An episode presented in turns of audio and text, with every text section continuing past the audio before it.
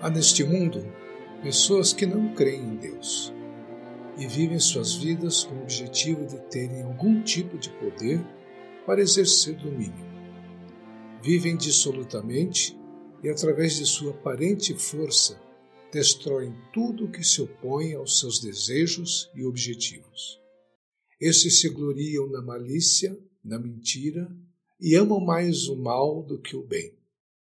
As suas palavras são devoradoras e repelem de si toda a retidão e a verdadeira justiça.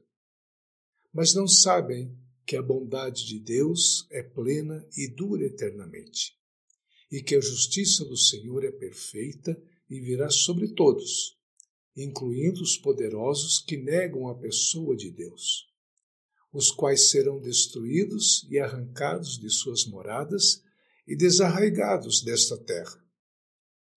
Não terão herança e nem parte com Deus.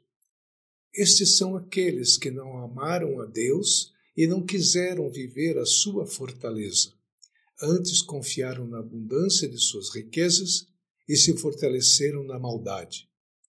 Mas o justo rirá destes no final.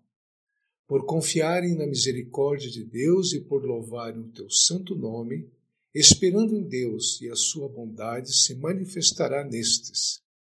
Serão como oliveiras verdes na casa de Deus, formosas por seus deliciosos frutos. Jesus nos ensina a sermos árvores que dão frutos de justiça e que a nossa vida seja pautada no amor, bondade, perdão, mansidão e humildade. E desta forma herdaremos esta terra. Ame a Jesus, pois ele te ama muito e terás a vida eterna.